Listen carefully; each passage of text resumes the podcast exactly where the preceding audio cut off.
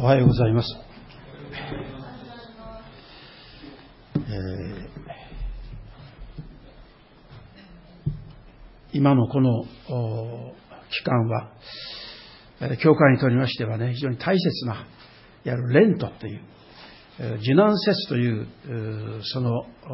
時を迎えております。で、今朝読んでいただきましたこの箇所は、そういう受難節を迎える中で、えー、開かれる箇所の一つであります。今朝、このところからご一緒に、えー、主のご次男、十字架に向かわれる主の姿から、私たちに与えられたこの救いの素晴らしさというものを受け止めていきたいと、こう願っております。えー、一言短くお祈りをいたします。恵み深いご在天の地なる神様、どうぞ、受難書の、この受難説の中にある、この聖なる日でありますが、この日も、あなたが歩まれたその足跡を見ながら、我々のために主が何を成してくださったかを深く心に留めるこの礼拝の時とならせてください。主イエス様の皆を通してお祈りをいたします。アーメン。えー、昨年だったでしょうか、NHK の BS で二人の食材っていう、そういうこのテレビ、がありました。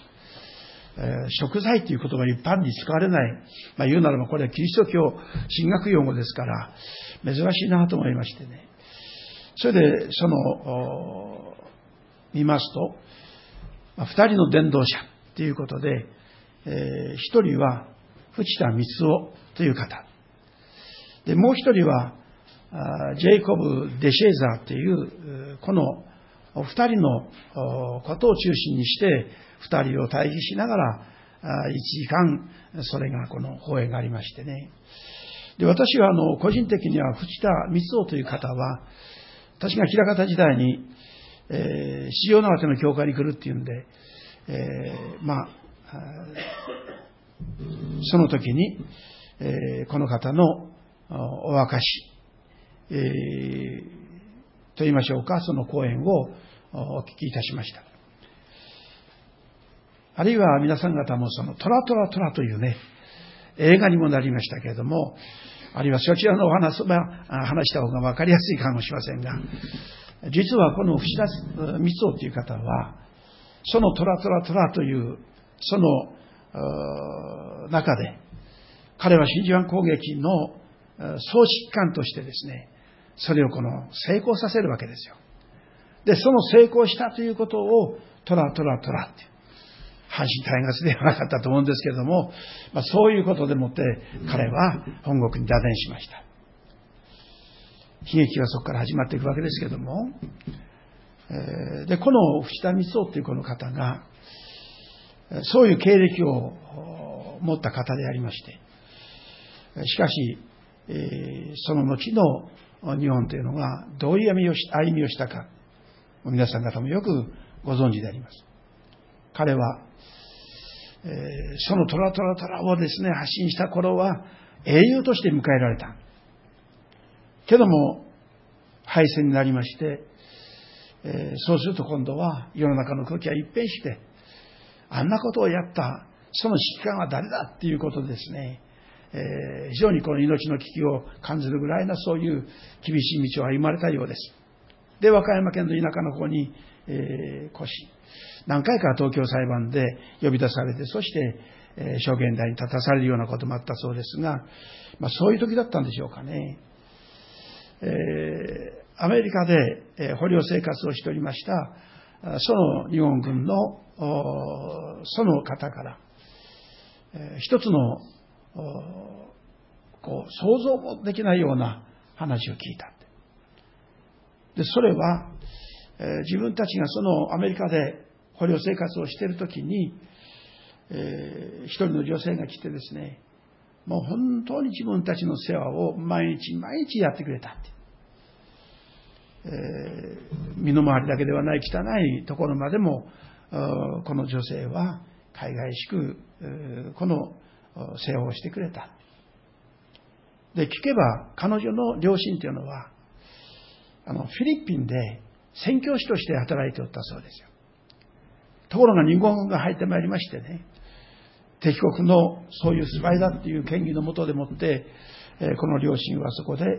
えー、まあ、キリスト教的に言うと殉教ですよね。そこで彼らは殺害されていく。ところがその殺害される前に、その両親はですね、30分間私たちに時間を与えてほしい。で、えー、30分間、この二人は心を合わせてお祈りをした。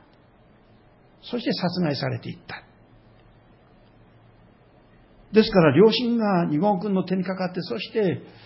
スパイ行為も何でもない。ただ、イエス様のことを伝えようとしていったはずのその二人をそんな風にですね、殺害してしまったということで、非常にこう日本人に対するですね、厳しい、えー、この思いを持っておりました。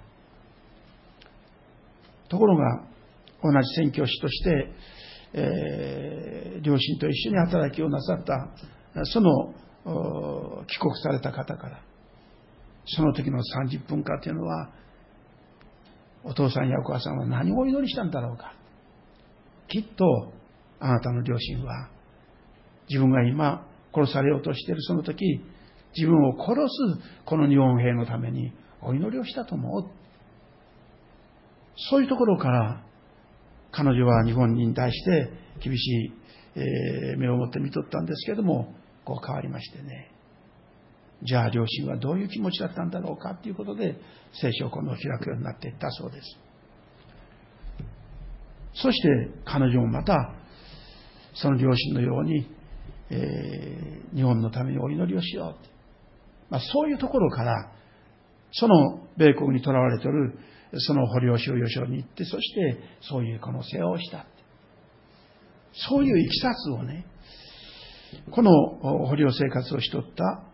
あまあ、言うなら元日本兵の方から、この藤田さんが聞いた。そんなことってあるだろうかって。戦争ってのはもう互いに憎しみと憎しみのこのぶつかり合いだ。確かにあのジェ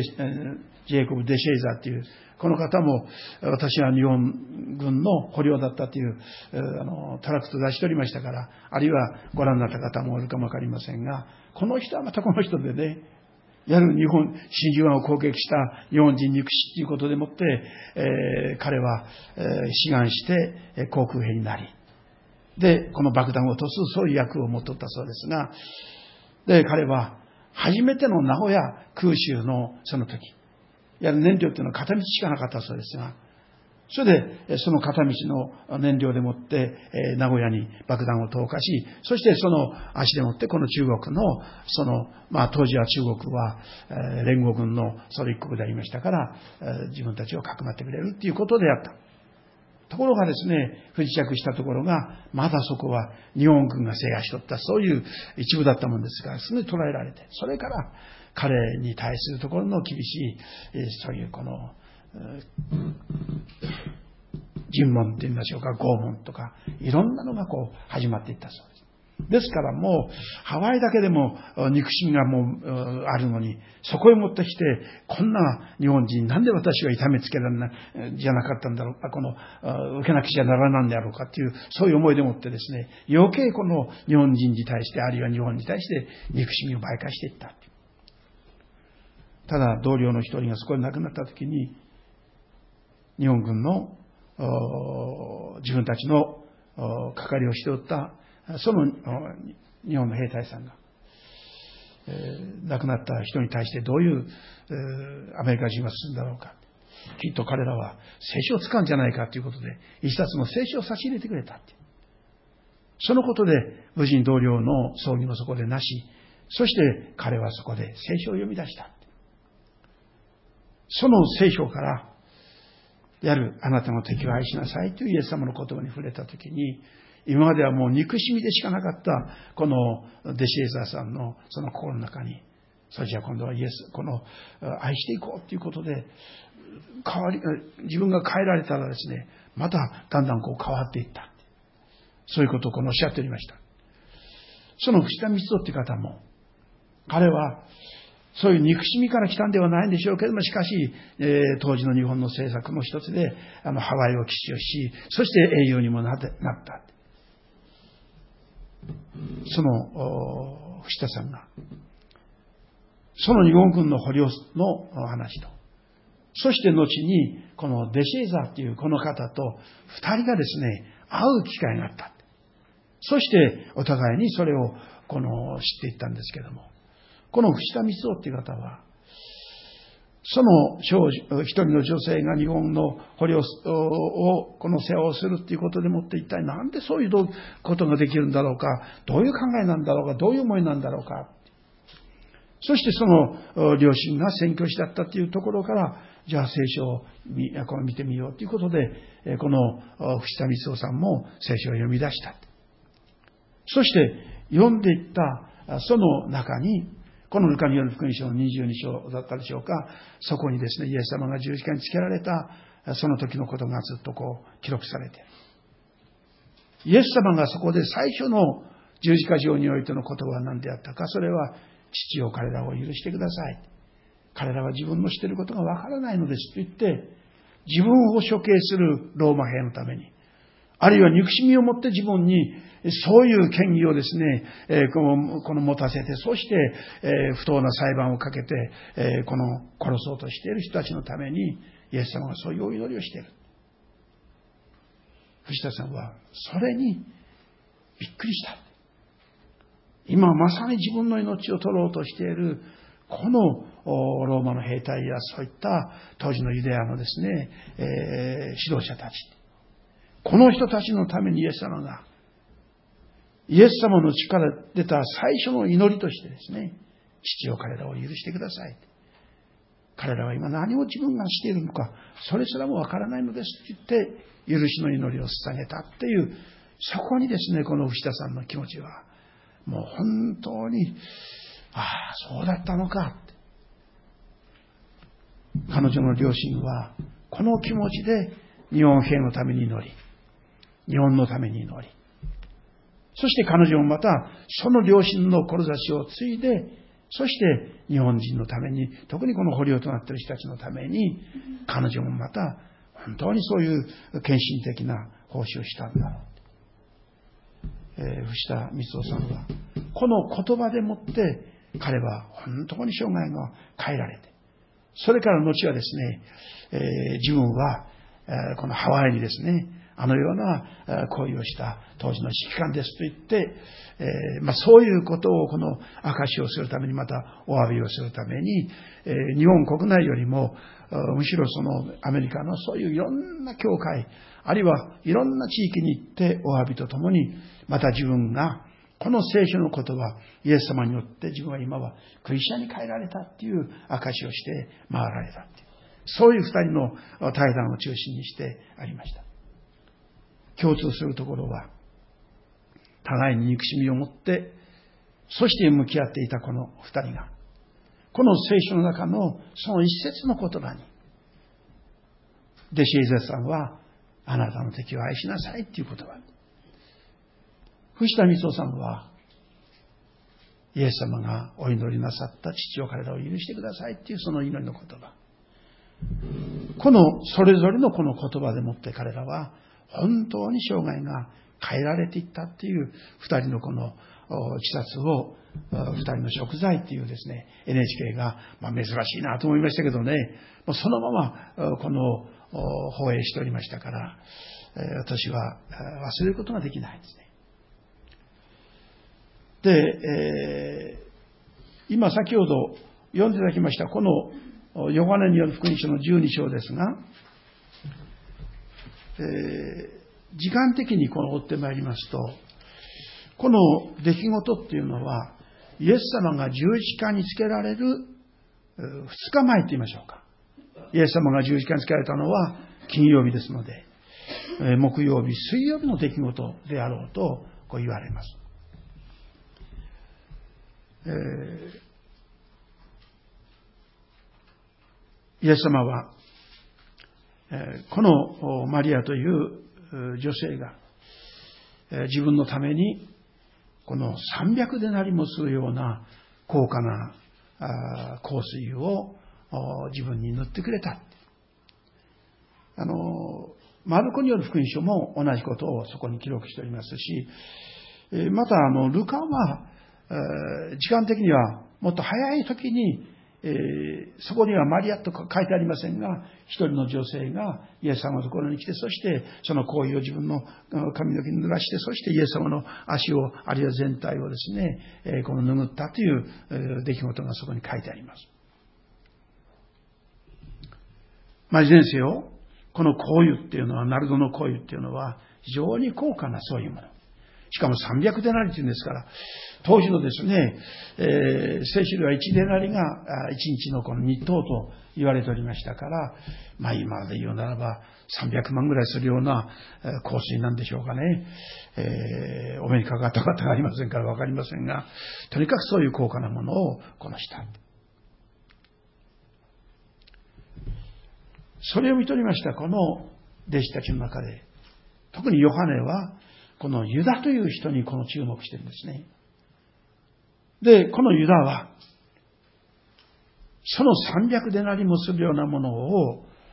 もう注いじゃったらもうそれで終わりですから。それをむしろ打って、そして人々のためにそれを用いたならば、どんなに有効か。なんと彼女はね、そういう計算もできないような無駄なことをしたんだろうかと、ユダは思ったそうです。けども、この箇所では、なぜユダが人々のためにっていう思いを持ってそういう判断をしたかっていうと、まだ裏があったって。それは自分がそのイエス様のお弟子さんたちの会計係をしていたって。その会計係をしているときに、どうもこの使い込んでしまったようだ。その使い込んでしまったのを埋め合わせするために、あれを売ったならば、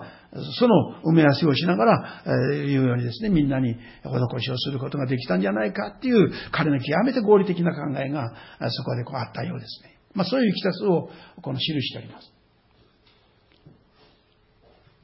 けども、イエス様がおっしゃったのは、えー、この三節を見ますと、マリアは非常に高価な純粋なナルドの香油300デナリを取ってイエスの足に塗り、彼女の髪の毛でイエスの足を拭った。家は香油の香りでいっぱいになった。ところが、と言って、この枝のそれが始まるわけですね。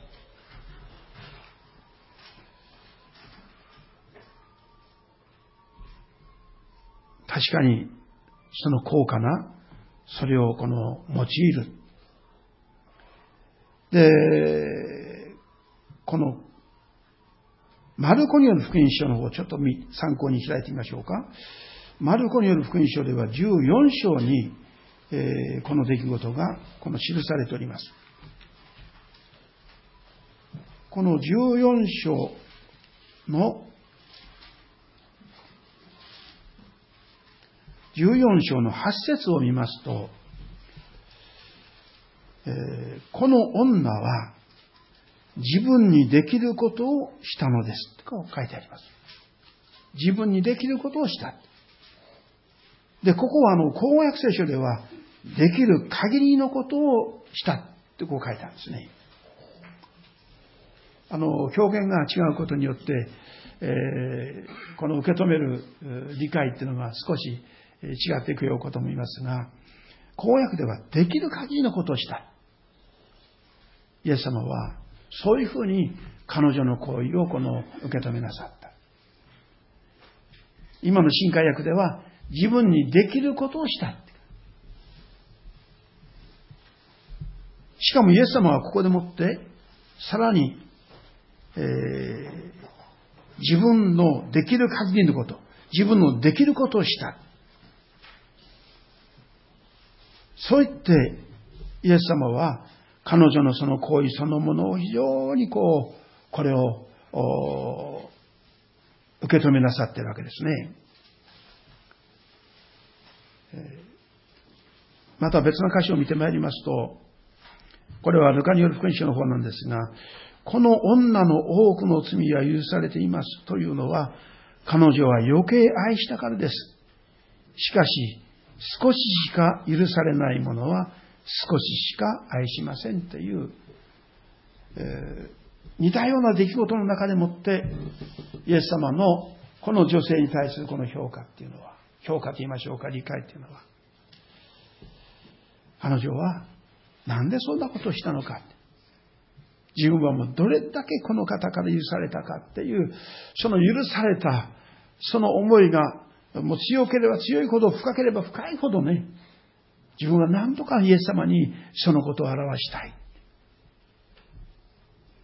えー、そういうこの意味合いから彼女は自分の持っているものの全部そこでもって注いだ。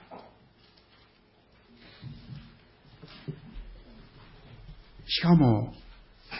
この、ヨハネによる福音書の方に戻りましてね、7節を見ますと、ユダヤ、他の弟子たちの非難に対して、批判に対して、イエス様がこういうふうに彼女のためにおっしゃった。イエスは言われた。そのままにしておきなさい。マリアは私の葬りの日のためにそれを取っておこうとしていたのです。ということです。葬りの日のためにそれを取っておこうとしてた。それを今自分に添えてくれたんです。あのこの場面のこの前後に、まあ、これはマタイによる福音書の方を読んだ方がより理解ができるかと思うんですけどもね。ルカによる福音書でもそうですが、イエス様はこの後、最後の晩餐生産をするわけですね。え、この生産の、まあ、式とは当時は言いませんね。最後の食事を弟子たちにこれは私の体だってパンを渡し、これは私の血だと思ってって言って、え、この葡萄酒を渡して、そしてあなた方いつまでもこのことを覚えておきなさい。そうおっしゃったその後ですよ。弟子たちがやったのは何かっていうとね、我々の中で誰が一番偉いんだろうかっていう。どっちが上の座につき、えー、どっちが下の座につくんだろうか。そういうね、ことでもって彼らは互いに議論してるっていうことがこう書いてあります。このあたりの出来事ですよ。マリアは、イエス様のために、来る日も来る日も、やがてその日が来た時にはこれを注ごうと思って準備をしていた。弟子たちはね、一番イエス様のもとでもってイエス様の姿を見、お言葉を聞いていたはずの彼らが、まだ、もう彼女の持ってる、もう十分な一どころじゃない、もう本当にですね、弟子たちは何を考えてそんなことやってんだろうかというぐらいに駆け離れたレベルですよ。マリアさんはその日のためにこれを取っといた。いつイエス様が私たちのためにその日が来ても自分は本当にこの方のために注いでいこうっていう、そういう備えをしてたっていうのが、このヨハネの7節の言葉ですよね。葬りの日のためにそれを取っておこうとしていた。しかし弟子たちは全くそんなことを知らずにね、しかも生産を受けなさって、そしてこれをあなた方の間でいつまでも大切にしなさいよと言われていたその先でもってそういう自分たちの地位争いですよ。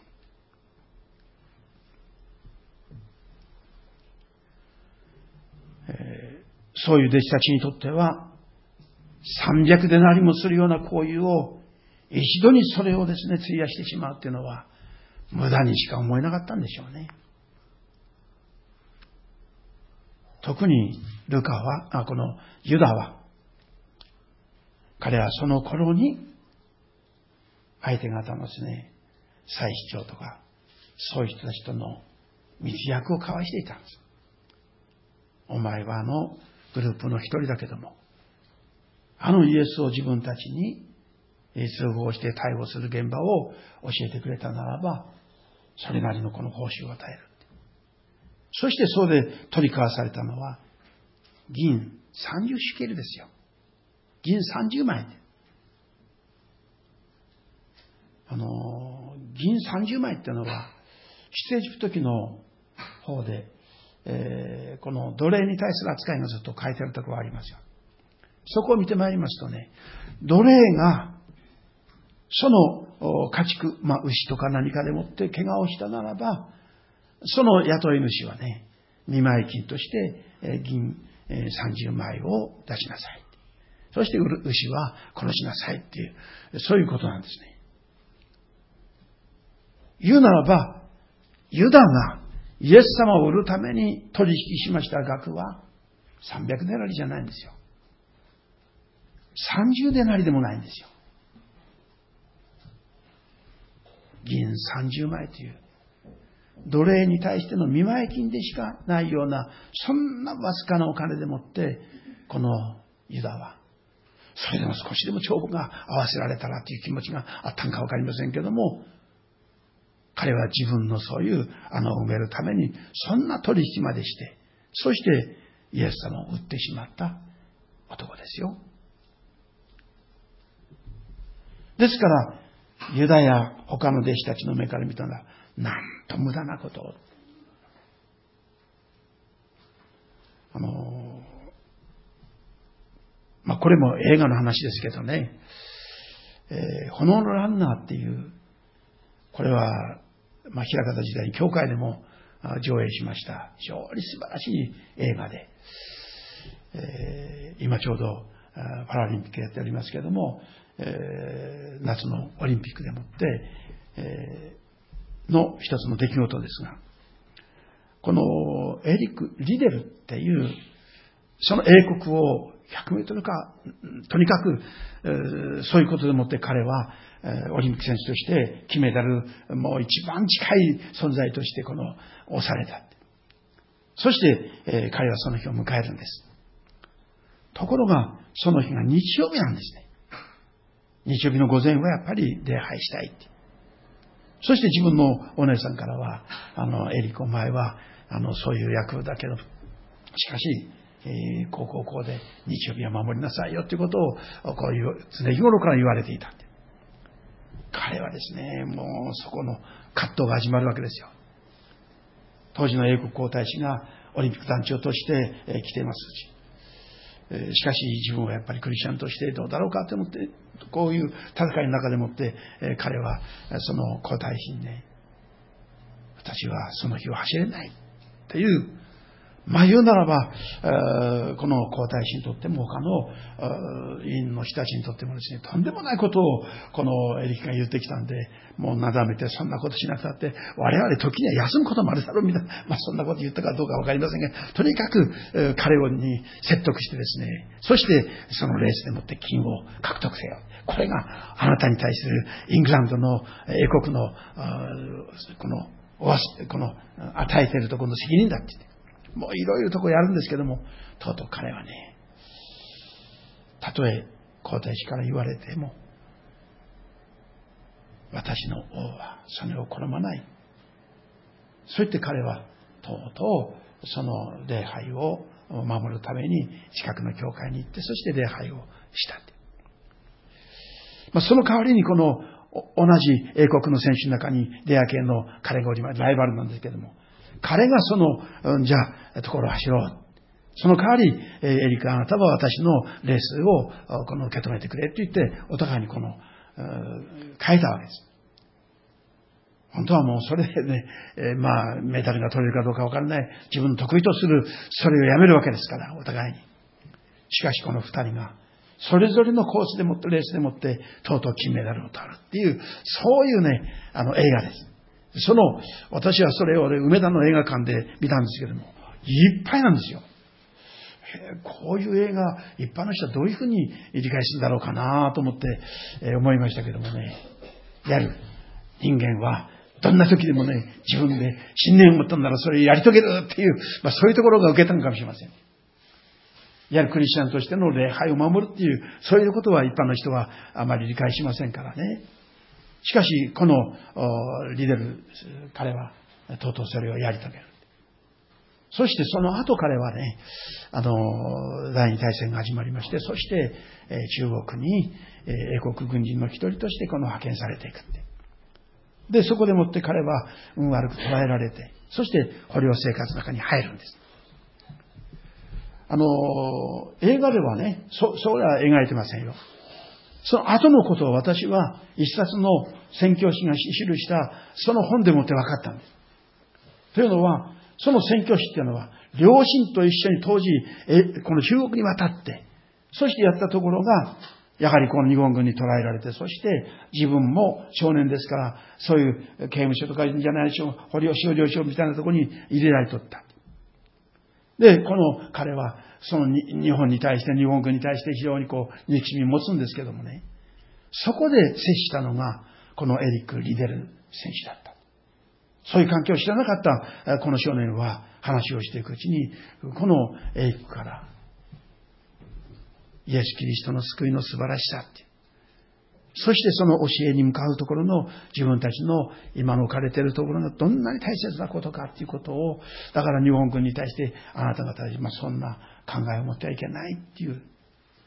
まあ、このリーデル選手はそこで極死していく。まあ、病気でもって亡くなっていくわけですけども。けども、この当時の少年に語られたリーデル選手の言葉が残って、そしてアメリカに帰ってから、この人は宣教師として日本に来られてね、10年、もうちょっと前かな。前に定年でもって英国へ帰られました。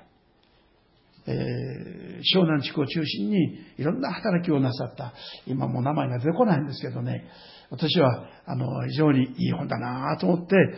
で、思ったもんですから、あげちゃったんですよね。取っとけばよかったって今思うんですけども、その二人の出会いから、そしてこのリデル選手は、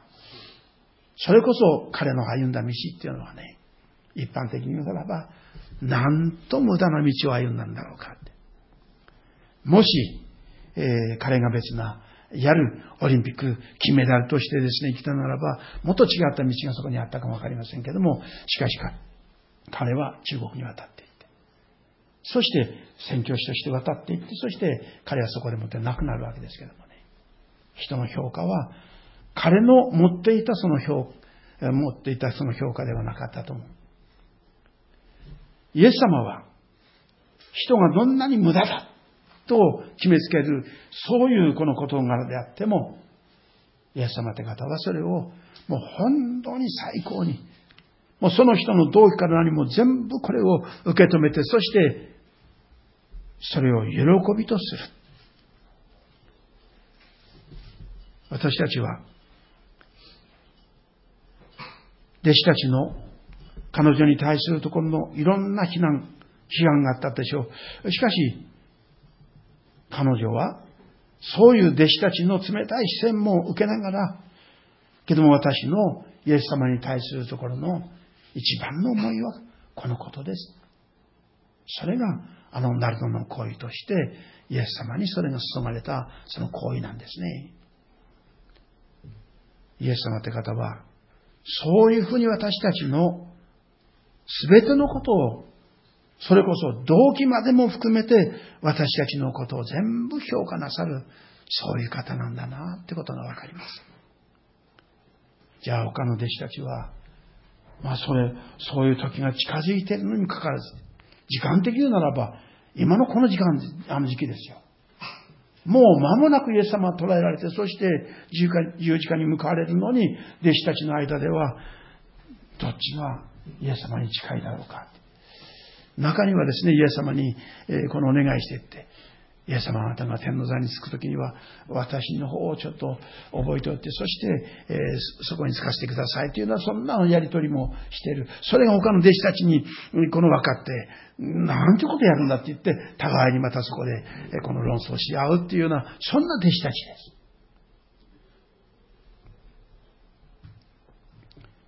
その弟子たちですが、しかし、イエス様は、その女性の自分にしてくれたそれを最高に評価しながら、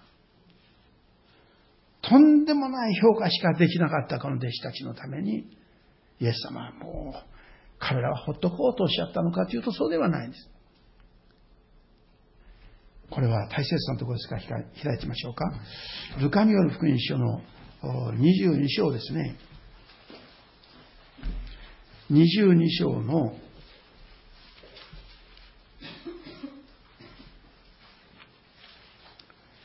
えー、31節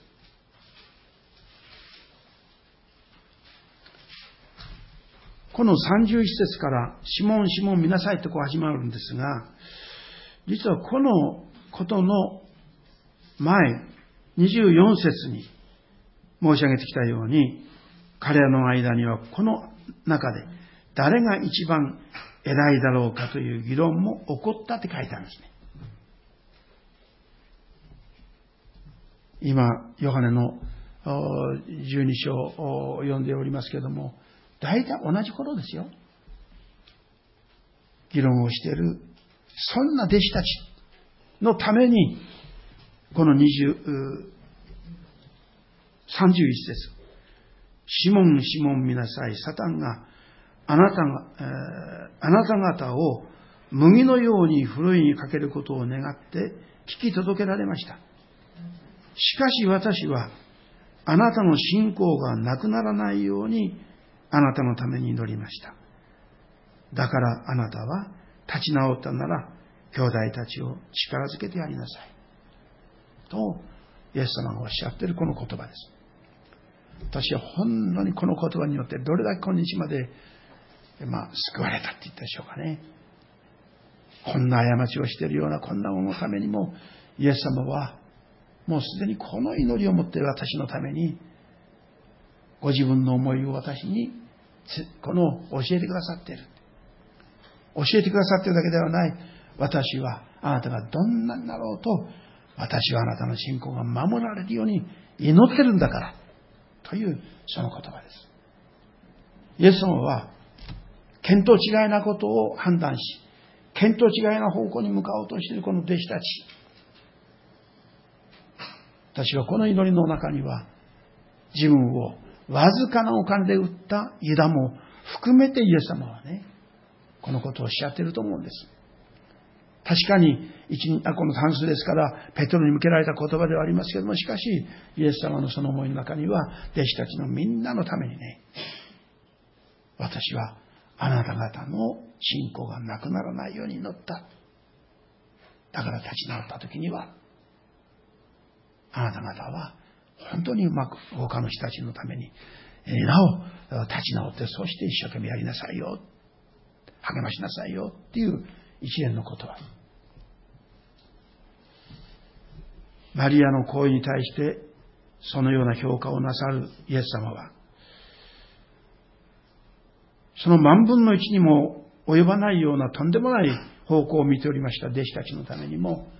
こういう祈りを持って、そして私たちのために取りなしてくださっている。内田光夫って方は、この後に続く十字架上のイエス様の祈りの言葉に彼は自分が分かり、自分に、自分がどれほど大きな許しの中に今あるかということを知って、そして彼は伝道者になっていったんですけどもね。私は、こういう実際の出来事と、そういう大きな変化をもたらすイエス様のこの言葉っていうものをこう読みますとね、本当にイエス様が今も私のためにこの祈りをもって私のために取りなしてくださっている。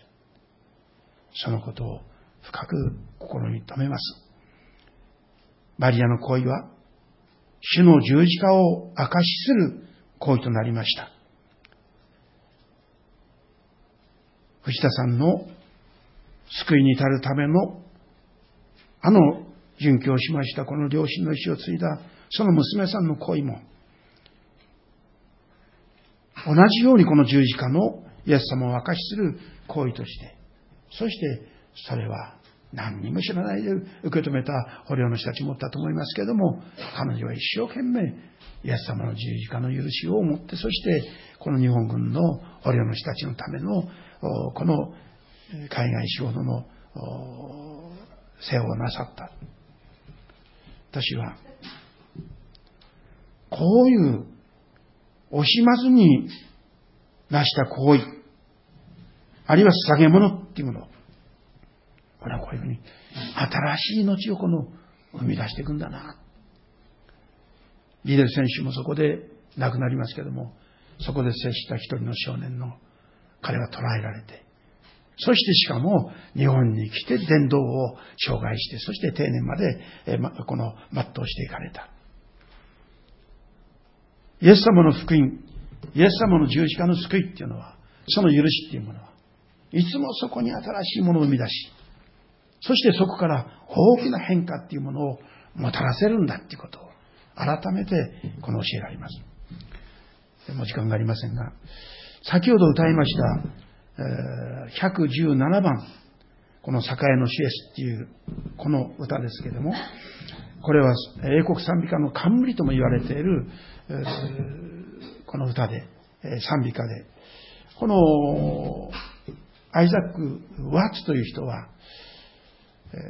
栄光のシエスは死なれた。この踊るべき十字架をつくづくと見上げるとき、これほどの宝は世にはない。直訳で言うと、そういう訳のこの歌だそうですよ。えー、私は、えー、まあそうですね、あの、ユンセスの奥さんがいらっしゃるから、韓国、韓国の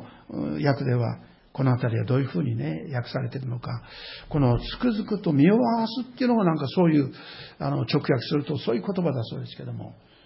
ところがあの、仰ぐっていうこの言葉、これは、えー、まあ、これは私の想像ですけども、あの、当時の賛美歌を編纂なさった結城公という方がおられます。あの、えーその方が訳されたのかなと思ったりもするんですけども、それは私の想像の範囲ですが、それにしてもこの仰ぐ。十字架の死を仰ぐ。えー、ちょっとそこを、あの、改めて、この歌詞だけをお読みしてお祈りをしたいと思います。